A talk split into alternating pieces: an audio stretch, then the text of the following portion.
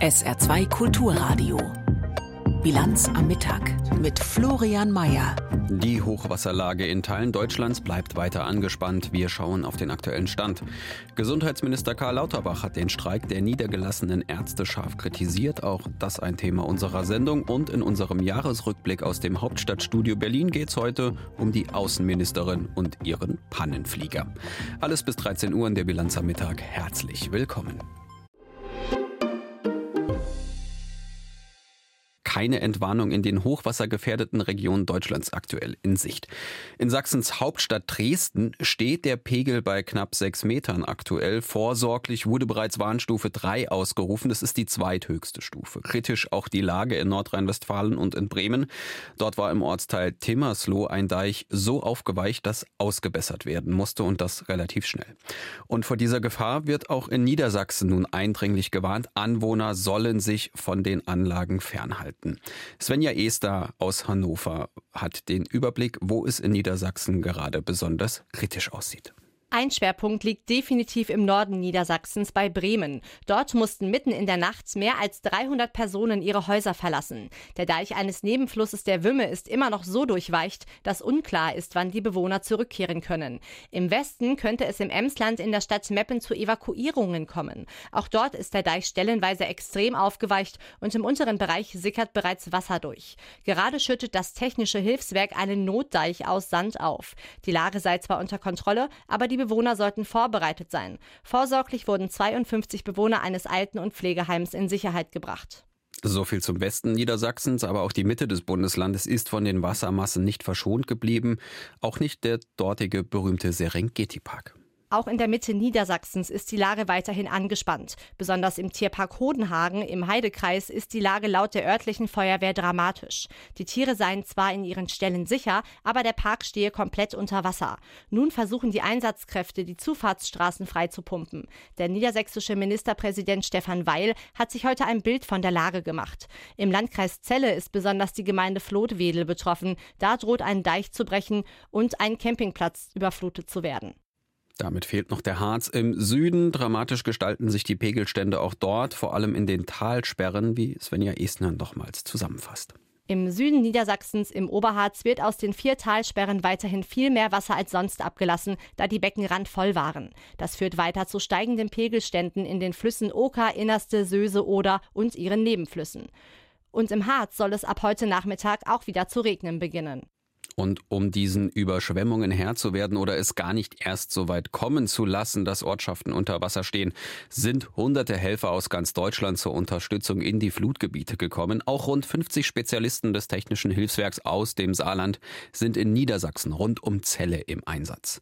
Michael Held aus Freisen hat im SR-Interview heute Vormittag berichtet, wie sich diese Einsätze für das THW bisher vor Ort abspielen. Wir haben noch in der Nacht mit unseren Arbeiten angefangen und eine tiefer liegende große landwirtschaftliche Fläche, die einen Zufluss eines Nebengewässers besitzt und auch einen Abfluss, versperrt, indem wir an diesem Abgang eine Art Staudamm errichtet haben. Und diesen Staudamm möchten wir heute im Verlauf des Tages gänzlich schließen, dass es eine abgeschlossene Fläche ist.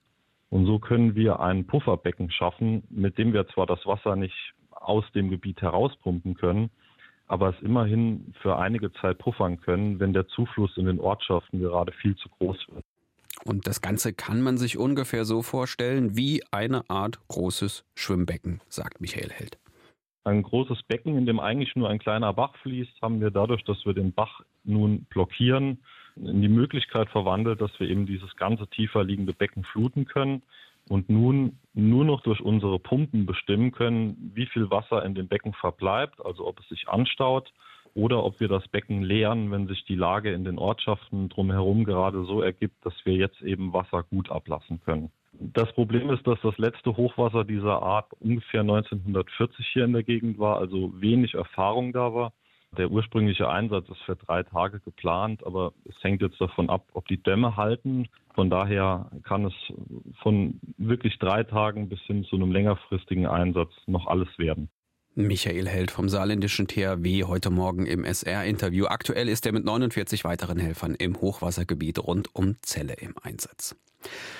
Vielleicht haben Sie es jetzt nach Weihnachten schon selbst aus eigener Erfahrung heraus gemerkt. Einige niedergelassene Ärztinnen und Ärzte streiken, haben ihre Praxen zwischen den Tagen geschlossen und fordern mehr Geld. Ganz zum Unverständnis der Krankenkassen und des Bundesgesundheitsministers Lauterbach. Aus Berlin dazu Barbara Kostolnik. Der Bundesgesundheitsminister kann der Forderung niedergelassener Ärzte nach mehr Geld wenig abgewinnen. Im ZDF sagte Lauterbach, er halte die Forderung nicht für begründet. Lauterbach zufolge verdienen Ärzte außer in der Schweiz nirgendwo in Europa mehr Geld in den Praxen als in Deutschland. Den jüngsten Streik, zu dem Ärzteverbände zwischen den Jahren aufgerufen hatten, um ihrer Forderung Nachdruck zu verleihen, kann der Minister angesichts der riesigen Krankheitswelle in der Bevölkerung nicht verstehen. Der Streik bringe überhaupt nichts nach vorne. Auch die Krankenkassen äußerten Unverständnis. Ihren Berechnungen zufolge sind die Brutto-Reinerträge der niedergelassenen Ärzte in den vergangenen Jahren im bundesweiten Durchschnitt gestiegen. Den Forderungen nach mehr Geld hielt Kassenverbandschefin Doris Pfeiffer im Redaktionsnetzwerk Deutschland entgegen. Was Ärzte oder Apotheker mehr bekommen wollen, müssen die Supermarktkassiererin und der Lkw-Fahrer mit ihren Krankenkassenbeiträgen finanzieren. Im Januar will sich Bundesgesundheitsminister Lauterbach mit Vertretern von Hausärzten treffen, um zu beraten, was dagegen getan werden kann, dass in vielen Praxen die Bürokratie überhand nimmt. Nirgendwo in Europa, mit Ausnahme der Schweiz, verdienen Ärztinnen und Ärzte so viel wie in Deutschland. Wie eben gehört, war das eines von Karl Lauterbachs Argumenten gegen die Forderungen der streikenden Medizinerinnen und Mediziner nach mehr Geld.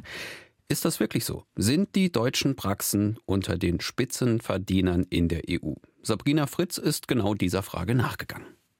Eines kann man auf jeden Fall sagen, deutsche Mediziner gehören zu den Top-Verdienern in Europa.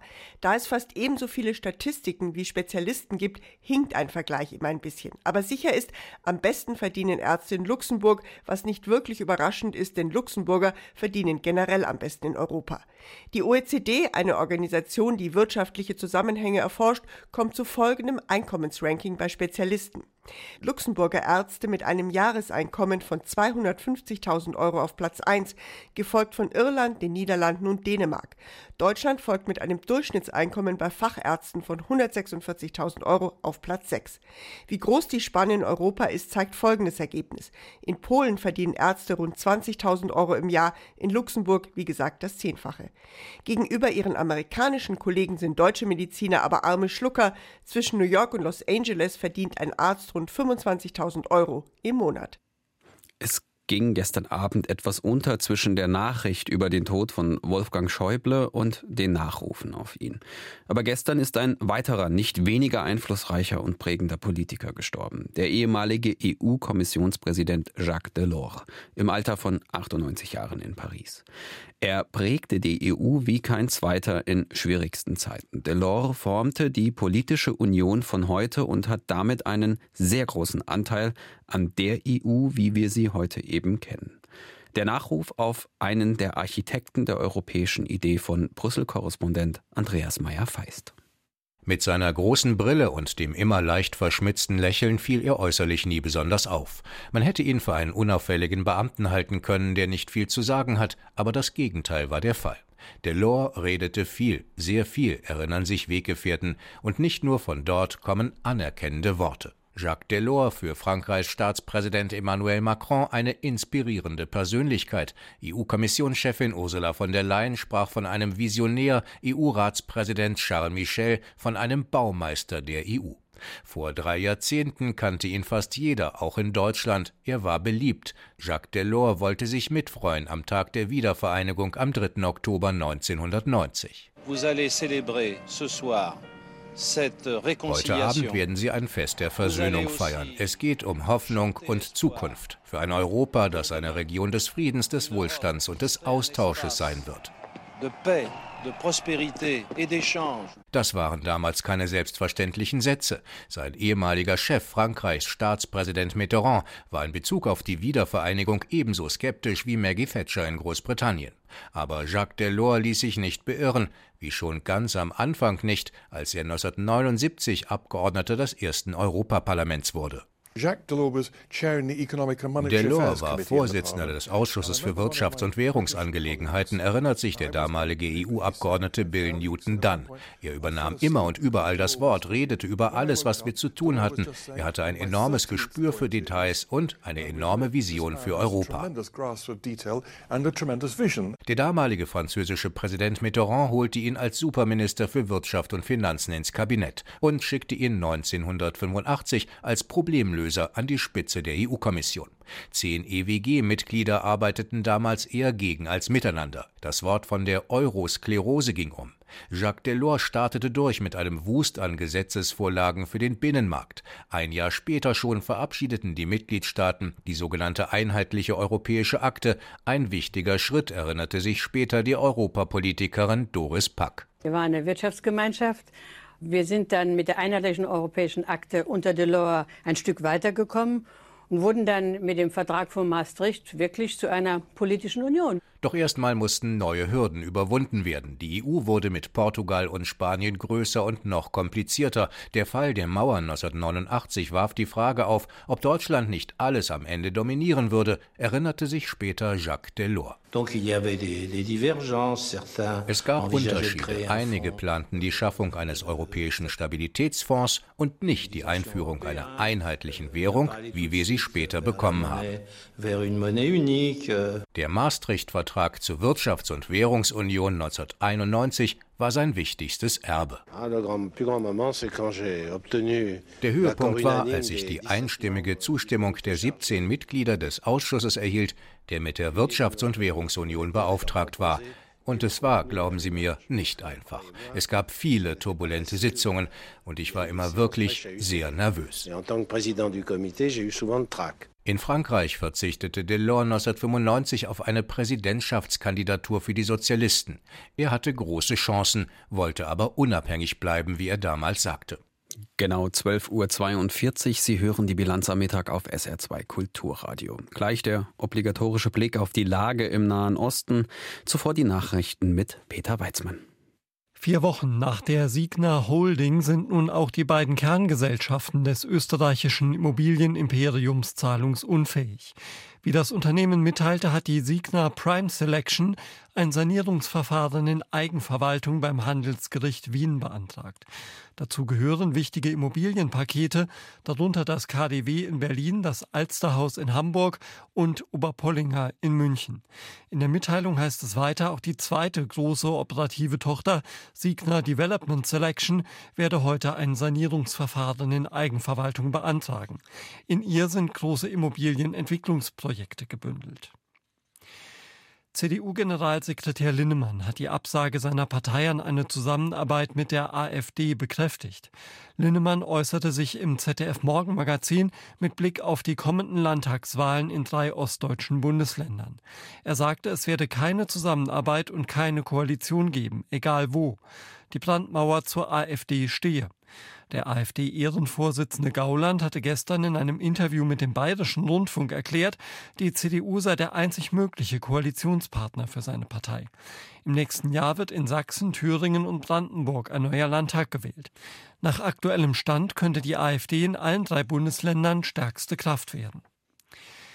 Die Ocean Viking hat 244 Menschen im Mittelmeer gerettet. Wie die Hilfsorganisation SOS Mediterranee mitteilte, wurden die Flüchtlinge bei drei Einsätzen an Bord genommen. Die italienischen Behörden wiesen der Ocean Viking den Hafen von Bari zu. Das Mittelmeer zählt zu den gefährlichsten Fluchtrouten weltweit. Dieses Jahr sind nach Angaben der Internationalen Organisation für Migration etwa 2700 Flüchtlinge und Migranten bei der Überfahrt ums Leben gekommen oder sie werden vermisst. Russland und die USA haben ihr Kooperationsabkommen zum Betrieb der internationalen Raumstation ISS verlängert. Das teilte die russische Raumfahrtbehörde Roskosmos mit. Demnach wird das Programm bis mindestens 2025 fortgeführt, vor allem das sogenannte Crossflug-Programm. Dabei wird ein russischer Kosmonaut als Teil der Besatzung eines US-Raumschiffs zur ISS geschickt und umgekehrt. Die ISS ist einer der wenigen Bereiche, in denen Russland und die USA auch nach Beginn der russischen Offensive in der Ukraine noch zusammenarbeiten. Wir kommen zur Lage im Gazastreifen. Dort rückt das israelische Militär auch zwischen den Jahren ungemindert weiter vor. Der massive Einsatz von schwerem militärischem Gerät und Bomben verschlimmert tagtäglich die humanitäre Lage der palästinensischen Zivilbevölkerung, kritisiert das Nothilfebüro der Vereinten Nationen. Die Versorgung mit lebensnotwendigen Gütern sei massiv eingeschränkt, teilweise überhaupt nicht mehr leistbar. Unterdessen intensiviert die Hisbollah aus dem Libanon heraus ihre Angriffe auf den Norden Israels, berichtet Jan-Christoph Kitzler. Explosionen im Grenzgebiet zwischen Israel und dem Libanon. Dort wurden Israels Truppen in so wörtlich sehr hohe Alarmbereitschaft versetzt, sagt das israelische Militär. Aus dem Libanon hatte es gestern den heftigsten Raketenbeschuss auf Israel seit Kriegsbeginn gegeben. Israel hatte in den letzten Tagen immer wieder Stellungen der Hisbollah angegriffen, die den Süden des Libanon kontrolliert und von Iran unterstützt wird. Noch immer sind auf der israelischen Seite der Grenze schätzungsweise 80.000 Menschen evakuiert. Armeesprecher Daniel Hagari sagte dazu, am Ende des Tages haben wir eine Aufgabe, die Zeit braucht, die Sicherheit für die Bewohner im Norden wiederherzustellen. Das erreichen wir, indem wir die Hisbollah von der Grenze fernhalten, damit die Bewohner sich dort sicher fühlen und es auch sind. Ziel ist die Einrichtung einer entmilitarisierten Zone bis zum Litani-Fluss, etwa 30 Kilometer nördlich der Grenze. Sie wurde 2006 vom Sicherheitsrat der Vereinten Nationen beschlossen, wurde aber nicht durchgesetzt. Wegen des Krieges im Gazastreifen kommen inzwischen auch heftigere Töne von der palästinensischen Autonomiebehörde, die von der Fatah neben der Hamas die zweite große palästinensische Partei geführt wird. Der Gewalt erteilt die PA weiterhin eine Absage, dennoch kritisierte Ministerpräsident Mohammed Steyer das israelische Vorgehen in Gaza. Israel wird nicht über den Willen des palästinensischen Volkes siegen, Freiheit, Unabhängigkeit und einen Staat zu erhalten. Das abscheuliche tägliche Töten ist ein Zeichen des Versagens. Israel steht heute vor der Welt als ein verurteilter, geächteter Staat, der mit dem Ziel zu töten umbringt, Hunger verursacht und Durst und der für Vertreibung sorgt mit dem Ziel zu töten. Im Gazastreifen weitet Israel seine Bodenoffensive im Süden weiter aus. Derweil verschärft sich die humanitäre Lage, vor allem weil infolge der Kampfhandlungen die Verteilung der Hilfs Hilfsgüter nicht gelingt. Eine Delegation der Weltgesundheitsorganisation hatte eine Reihe von Krankenhäusern besucht. Nur noch ein Viertel der Krankenhäuser im Gazastreifen kann arbeiten und das auch nur eingeschränkt. Zudem halten sich viele Zivilisten rund um die Krankenhäuser auf, was die Lage erschwert. Allein im Schifa-Krankenhaus in Gaza-Stadt sollen es 50.000 Personen sein, im Al-Aqsa-Krankenhaus im Süden sollen es 14.000 sein. Die Zahlen lassen sich aber nicht überprüfen. Sean Casey, Krisenkoordinator der WHO, mit einem Lagebild. Die Krankenhäuser sind völlig überfordert. Aus dem AXA-Krankenhaus hören wir, dass es dort keinen Mangel an Chirurgen gibt. Es gibt aber nicht genügend Operationssäle. Es gibt nicht genügend Platz, um all die Patienten aufzunehmen, die kommen. Und es ist klar, wenn es einen ständigen Fluss an Leuten gibt, die dem Tode nahe sind, die lebensrettende Maßnahmen brauchen, dann müssen sie priorisieren. Die Lage der Bevölkerung wird derweil immer verzweifelter. Hanan Shaad steht für viele. Sie lebt in Khan Yunis und beklagt den Tod eines Verwandten. Gegenüber der Agentur Reuters geht sie mit Israel hart ins Gericht. Das ist ein machtloser Staat. Wenn sie Stärke hätten und Werte, dann würden sie nicht wehrlose Zivilisten in ihren Häusern angreifen, sondern sie würden direkt die Hamas bekämpfen, nicht die Menschen, die in ihren Wohnungen Schutz suchen. Das sind schwache Leute ohne Wille und Macht, die wehrlose Menschen quälen. Möge Gott sie rächen. Ministerpräsident Netanyahu hatte neben der Zerschlagung der Hamas als Ziel die Deradikalisierung der Bevölkerung im Gazastreifen ausgegeben. Angesichts des Leid der Menschen und ihrer Wut dort in diesem Krieg dürfte das eine große Aufgabe werden. Vom Nahen Osten in die Ukraine. Dort melden Behörden, dass im Schwarzen Meer ein Frachter auf eine Wassermine gefahren sein soll. Auf dem Oberdeck sei ein Feuer ausgebrochen. Die Besatzung habe keine Kontrolle mehr über das Schiff. Schlepper seien zur Hilfe geschickt worden. Währenddessen hat einer der größten militärischen Unterstützer der Ukraine seine wohl möglich letzte Militärhilfe genehmigt die USA. Ob es im nächsten Jahr weitere Hilfen aus dem Kongress geben wird, ist unsicher. Aus Washington dazu Katrin Brandt. Die USA wollen der Ukraine weitere Militärhilfen im Wert von 250 Millionen Dollar liefern. Die Raketen, Panzerabwehrsysteme, Munition, medizinische Ausrüstung und Teile stammen aus den Beständen des Verteidigungsministeriums. Und die sind nun leer und können auch nicht mehr aufgefüllt werden, solange nicht weiteres Geld bewilligt wird, hieß es aus dem Pentagon. Das Hilfspaket könnte damit das vorerst letzte gewesen sein, mit dem Präsident Biden der Ukraine wie versprochen zur Seite stehen kann. Biden drängt den Kongress seit Wochen, weitere rund 61 Milliarden für die Ukraine zu beschließen. Doch viele Republikaner im Abgeordnetenhaus sind dagegen und wollen die Ukraine-Hilfe grundsätzlich zurückfahren. Und sie wollen neue Mittel nur dann freigeben, wenn gleichzeitig die Grenze zwischen den USA und Mexiko stärker gesichert wird. Auch der Besuch des ukrainischen Präsidenten Zelensky vor wenigen Wochen half nicht weiter. Eine Entscheidung kann frühestens im nächsten Monat fallen. Der Kongress kommt erst am 8. Januar wieder zusammen. Und wir bleiben thematisch beim Angriffskrieg Russlands auf die Ukraine. Angehörige ukrainischer Kriegsgefangener versammeln sich regelmäßig in Kiew, reisen dafür aus allen Ecken des Landes extra an, um an die Schicksale der Männer zu erinnern. Doch die Informationen über den Verbleib ihrer Männer, Brüder oder Söhne ist spärlich und von den eigenen Behörden fühlen sich die Frauen weitestgehend alleingelassen. Andrea Beer mit einer Reportage über verzweifelte Angehörige ukrainischer Kriegsgefangener. Der Frust ist mit Händen zu greifen in dem brechend vollen Besucherraum des Koordinierungsstabs in Kiew. Er besteht unter anderem aus Geheimdienst, Armee und Verteidigungsministerium und ist zuständig für Fragen rund um ukrainische Kriegsgefangene in russischer Hand. Etwa 20 Frauen und eine Handvoll Männer fixieren das uniformierte Team, das an diesem Tag ihre Fragen beantworten soll. Russland hält sich nicht an die Genfer Konventionen. Sie verhandeln nicht. Was passiert denn jetzt? Sie hoffen, nein, sie drängen auf Informationen über ihre Männer, Söhne oder Brüder. Auch Halina Balikina, die mit dem Nachtzug aus der Region Cherson angereist ist. Geben Sie uns unsere Kinder zurück. Ich habe drei Söhne. Einer ist getötet worden und zwei sind in russischer Gefangenschaft. Ich bin weder lebendig noch tot. Ich suche meinen Mann, sagt Titjana Lisyura. Nach dem russischen Angriff auf die Hafenstadt Mariupol am Asowschen Meer kämpfte ihr Ehemann Vitali im Asowstalwerk. Er geriet nur wenige Wochen nach dem Großangriff in russische Gefangenschaft. Seitdem hat sie nichts Direktes mehr von ihm gehört. Nur so viel. Offenbar im September 2022 wurde Vitali Lisura in einem Schauprozess verurteilt, wegen Mordes an Zivilisten zu 27 Jahren Freiheitsstrafe. Auf einem russischen Propaganda-Telegram-Video gibt ihr Ehemann angeblich freiwillig zu, dies auf Befehl des Azov-Regiments getan zu haben. Дело в том, что у него нет полностью верхнего ряда зубов.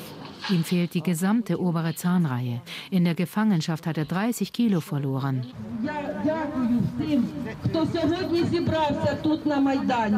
Angehörige ukrainischer Kriegsgefangener in russischer Hand fordern oft auch öffentlich mehr Druck für deren Freilassung. An diesem Tag auf dem Maidan in Kiew.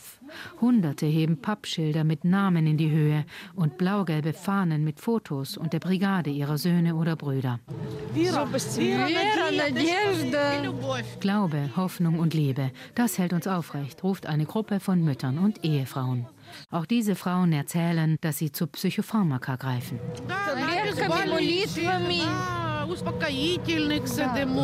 Tabletten und Gebete und wir nehmen Beruhigungsmittel. Die Nerven halten das nicht aus. So leben wir. Einige der Frauen erzählen, ihnen sei vermittelt worden, lästig zu sein. Tetjana Lisura konnte mit ihrem Sohn aus dem russisch belagerten Mariupol entkommen und wohnt inzwischen in der Westukraine. Sie wirkt blass. Und wissen Sie, wovor ich am meisten Angst habe? Dass selbst wenn der Krieg zu Ende ist, die Russen sie einfach nicht mehr hergeben und wir sie verlieren. Wir kommen wie immer in diesen Zeiten zu unseren Jahresrückblicken und das Hauptstadtstudio in Berlin hat sich eine etwas andere Art ausgesucht. Immer einen Minister oder eine Ministerin zusammen mit einem Thema, das ihr Jahr bestimmt hat. Und dieses Jahr, dieses Mal heute ist es Außenministerin Annalena Baerbock von den Grünen. Die hatte ein turbulentes Jahr, das qua Amt natürlich auch zahlreiche zahlreiche Reisen in andere Länder mit sich brachte. Und während sich Baerbock insgesamt international mehr Profil und Anerkennung erarbeitet hat, sorgte ihr quasi Dienstflugzeug, eine der Regierungsmaschinen, eher für zynische Kommentare und Lacher. Georg Schwarte. Warum steigt das Flugzeug nicht? Warum fliegen wir nicht schneller? Wir alle fragten uns. Und dann war da um 4.20 Uhr Ortszeit morgens 3000 Meter über Abu Dhabi beim Blick aus dem Seitenfenster des Airbus A340 dieser interessante Kondensstreifen zu sehen. Nur Es war kein Kondensstreifen, sondern Kerosin. Das war der Moment, an dem alle an Bord des Luftwaffen-Airbus A340 begriffen, irgendwas läuft hier mächtig schief. Und dann meldete sich auch schon der Flugkommandant über den Bordlautsprecher. Wir haben da ein Problem, machen Sie sich keine Sorgen. Der Mann bat beruhigend um Geduld. Bitte Sie auch um Geduld und äh, wir versuchen unser Möglichstes in 3000 Meter Höhe kreiste der Airbus dann für 80 lange Minuten, weil das bis an den Rand vollgetankte Flugzeug mit 110 Tonnen Kerosin an Bord viel zu schwer für eine Landung war 80 Tonnen, eine Tonne pro Minute, sprühte in die Nacht, während die Außenministerin Baerbock nach hinten zu den Journalisten kam und sagte, manchmal ist es eben verflixt. In diesem Fall waren es die verflixten Landeklappen, die sich nicht mehr einfahren ließen. Der Flugkommandant, ein erfahrener Pilot, der einst Phantom-Kampfflugzeuge flog, bevor er zur Flugbereitschaft kam, 30 Jahre Flugerfahrung hatte, er sagte, diesen Fehler könne es eigentlich gar nicht geben. Er habe so etwas noch nie erlebt. Wir müssen dann am Boden uns um das technische Problem kümmern. Wir haben mitfliegende Techniker. Am Boden kümmerten sich dann die Techniker, machten sogar nach der Reparatur einen Testflug ohne Passagiere. Die Botschaft, alles wieder gut. Dann, 20 Stunden später, saßen wir wieder an Bord. Zweiter Versuch von Abu Dhabi nach Sydney, dann nach Neuseeland, dann auf die Fidschi-Inseln zu fliegen. Vor dem Start beruhigende Worte des Kommandanten. Für uns als äh, Crew und Sie als Passagiere ist das jetzt ein komplett heiles Flugzeug. Ähm, wir begeben uns dann jetzt ein komplett heiles Flugzeug, sagt der Soldat. Zwölf Minuten nach dem Start aber flogen wir wieder Kreise. Wieder sprühte Kerosin in die Nacht. Wieder ließen sich die Landeklappen nicht einfahren. Die Ministerin kam wieder nach hinten zu uns Journalisten. Was sie sagte, nicht zitierfähig. Der Ärger jedenfalls im Außenministerium riesig, dass die Indo-Pazifik-Antrittsreise von Annalena Baerbock jetzt zum zweiten Mal an defekten Landeklappen scheitert. Ganz Deutschland lachte. Die Flughafenmitarbeiter in Abu Dhabi begrüßten uns spöttisch am Boden mit den Worten Welcome again. Sie schüttelten ebenso die Köpfe über die German Air Force wie das befreundete europäische Ausland, von dem gab es freundlich lästerliche Fragen, ob man denn helfen könne. Allein dem Airbus war nicht mehr zu helfen. Am Ende war es die spannendste Indo-Pazifik-Reise einer deutschen Außenministerin, die niemals stattfand. Und für den 25 Jahre alten Airbus der letzte Flug mit einem Minister der Bundesregierung an Bord. Die Kiste wurde ausgemustert. Strafe muss sein. Fehlt noch ein schnelles Wetter. Heute ein Sonne-Wolken-Mix bei 7 bis 11 Grad. Am Freitag ebenfalls viele Wolken. Abends Regen bei maximal 11 Grad. Der Samstag trocken bei 6 bis 10 Grad. Das war die Bilanz am Mittag. Hier geht's weiter mit der Auslandspresseschau und danach übernimmt Roland Kunz. Viel Vergnügen. SR2 Kulturradio. Auslandspresseschau. Die italienische Zeitung Corriere della Sera kommentiert den Tod des früheren Bundestagspräsidenten und CDU-Politikers Wolfgang Schäuble. Wolfgang Schäuble war der Mann, der vielleicht mehr als jeder andere nach Helmut Kohl und Angela Merkel die letzten 40 Jahre deutscher und europäischer Geschichte im Guten wie im Schlechten geprägt hat. Als Finanzminister wählte er die Rolle, die ihn damals in die Geschichte eingehen ließ. Das mürrische Gesicht Deutschlands, die dunkle Seite der deutschen Stärke, der unnachgiebigste Interpret der Sparpolitik und der Einhaltung der Regeln der Eurozone. Doch er wird in Deutschland an zwei Entscheidungen gebunden bleiben, die die Grundlage für die Verzögerungen öffentlicher Investitionen sind und heute das Ländersystem und die Regierung Scholz in enorme Schwierigkeiten bringen. Die Schuldenbremse und die schwarze Null. Die spanische Zeitung El País beschäftigt sich mit der internationalen Finanzpolitik und blickt auf die Verschuldung vieler ärmerer Länder. Zum ersten Mal in diesem Jahrhundert haben Entwicklungsländer mehr Kredite zurückgezahlt, als sie aufgenommen haben. Die Weltbank weist in ihrem jährlichen Schuldenbericht auf diesen besorgniserregenden Trend hin, und neue Kredite sind mit höheren Zinsen versehen. Mit anderen Worten, weniger Geld zu höheren Kosten. Das trifft Länder, die ohnehin schon von steigenden Preisen für Gas, Öl und Lebensmittel infolge der russischen Invasion der Ukraine betroffen sind. Auch die niederländische Zeitung De Volkskrant blickt auf das globale Finanzsystem. Während früher Pandemien und Kriege Perioden langfristiger Instabilität, hoher Arbeitslosigkeit und himmelhoher Inflation zur Folge hatten, gelingt es den Zentralbanken und Regierungen heute, den wirtschaftlichen und finanziellen Schaden in Grenzen zu halten. Seit dem Zusammenbruch von Lehman Brothers 2008, der die Finanzmärkte in den Abgrund stürzte, arbeiten Regierungen und Zentralbanken unisono daran, im Krisenfall die Wirtschaft voll zu pumpen mit Arzneien in Form von endlosen Finanzspritzen und niedrigen Zinsen. Nicht jeder profitiert gleichermaßen. Die enormen Finanzspritzen kamen vor allem der besitzenden Klasse zugute. Das waren Auszüge aus Kommentaren der internationalen Presse, zum Gestellt von Beate Rüsop.